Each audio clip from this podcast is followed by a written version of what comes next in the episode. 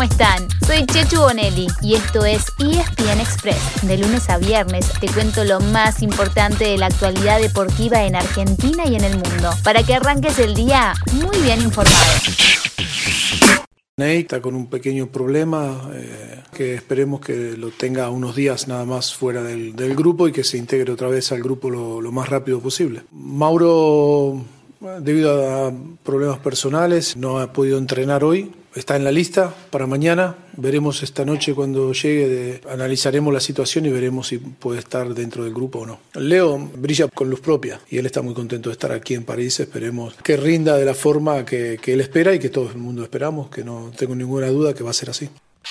A esta altura creo que ya le conocen la voz, ¿o no? Escuchaban a Mauricio Pochettino, entrenador del Paris Saint-Germain, en la previa de otra fecha de la UEFA Champions League. Tocó todos los temas, la ausencia de Neymar en el partido de hoy, la situación de Mauro Icardi y el presente de Leo Messi. El PSG recibe hoy al Leipzig desde las 4 de la tarde, en uno de los grandes duelos de la jornada. El otro es sin duda Atlético Madrid-Liverpool, a la misma hora, con el choque de dos de los entrenadores de moda. Por un lado, Diego Simeone y por el otro el alemán Jürgen Klopp. Los ocho partidos están, como cada jornada de la Champions, por Star Plus, así que anoten qué más hay para ver. La jornada arranca a las 13.45 con Besiktas Sporting de Lisboa y Brujas Manchester City. Y después, a las 16, se completa con Ajax Borussia Dortmund, Porto Milan, Inter con el sorprendente Sheriff y Shakhtar con Real Madrid. Si en cambio quieren fútbol con acento local, hoy arranca otra fecha del torneo de la Liga Profesional, la número 17. Hay cuatro partidos repartidos durante el día, empezando con Platense Central a las 14.30. Después, Racing juega en Santa Fe con Unión, Defensa con Patronato en Paraná y Vélez con Central Córdoba en Santiago del Estero. El miércoles se presentan San Lorenzo y Boca y el jueves lo hará Independiente, pero además habrá un cierre de lujo. Escolta y puntero, Talleres y River juegan un partido que puede ser decisivo en Córdoba. Por Argentina pasó también el presidente de la FIFA, Gianni Infantino, quien está de gira por el continente buscando apoyo para su propuesta de jugar un mundial cada dos años. Y dejó al menos dos definiciones. La primera, que no intervendrá en la decisión del Comité de Disciplina sobre Brasil-Argentina, el partido que se suspendió a los cinco minutos. La segunda, que quiere que Sudamérica tenga pronto su Copa del Mundo. ¿Será acaso en el 2030, a los 100 años del primer torneo en Uruguay? ¿Y será Argentina uno de los organizadores? A mí me encantaría. ¿Y a ustedes?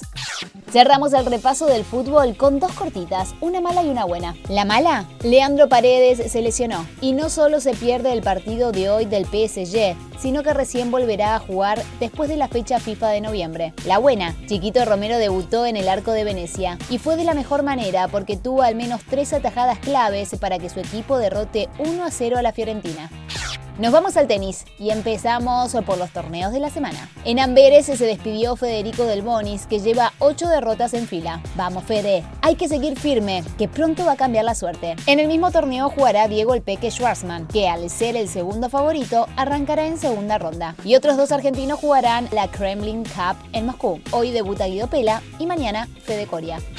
También tenemos novedades de dos de los grandes nombres del tenis mundial. Roger Federer salió del top 10 del ATP y esto sí que es noticia. Con 40 años y parado por su lesión, desde enero del 2017 que su majestad no estaba fuera de la elite. En los últimos 19 años solamente cayó por debajo de ese puesto durante tres meses. Increíble, ¿no? Por su parte, Novak Djokovic, el número uno del mundo, puso en duda su participación en el próximo abierto de Australia. Todo indica que para jugar el primer Grand Slam del 2022 habrá que estar vacunado contra el COVID. De Nole se desconoce si recibió o no la vacuna, pero ya se había manifestado en contra de la obligatoriedad de hacerlo. Y ayer dijo que no sabe si irá a Melbourne y que su calendario, por ahora, solamente llega hasta el final de esta temporada.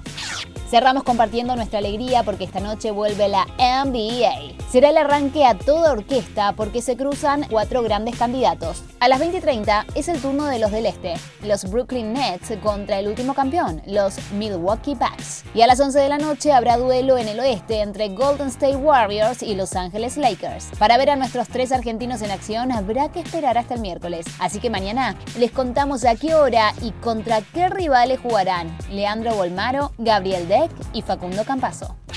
Y así llegamos al final de nuestro episodio de hoy. Soy Chechu Bonelli y de lunes a viernes te traigo las noticias deportivas más relevantes para que arranques el día muy bien informado. Te espero en el próximo ESPN Express. Y no te olvides, dale clic al botón de seguir para recibir una notificación cada vez que haya un nuevo episodio disponible. No te vas a arrepentir.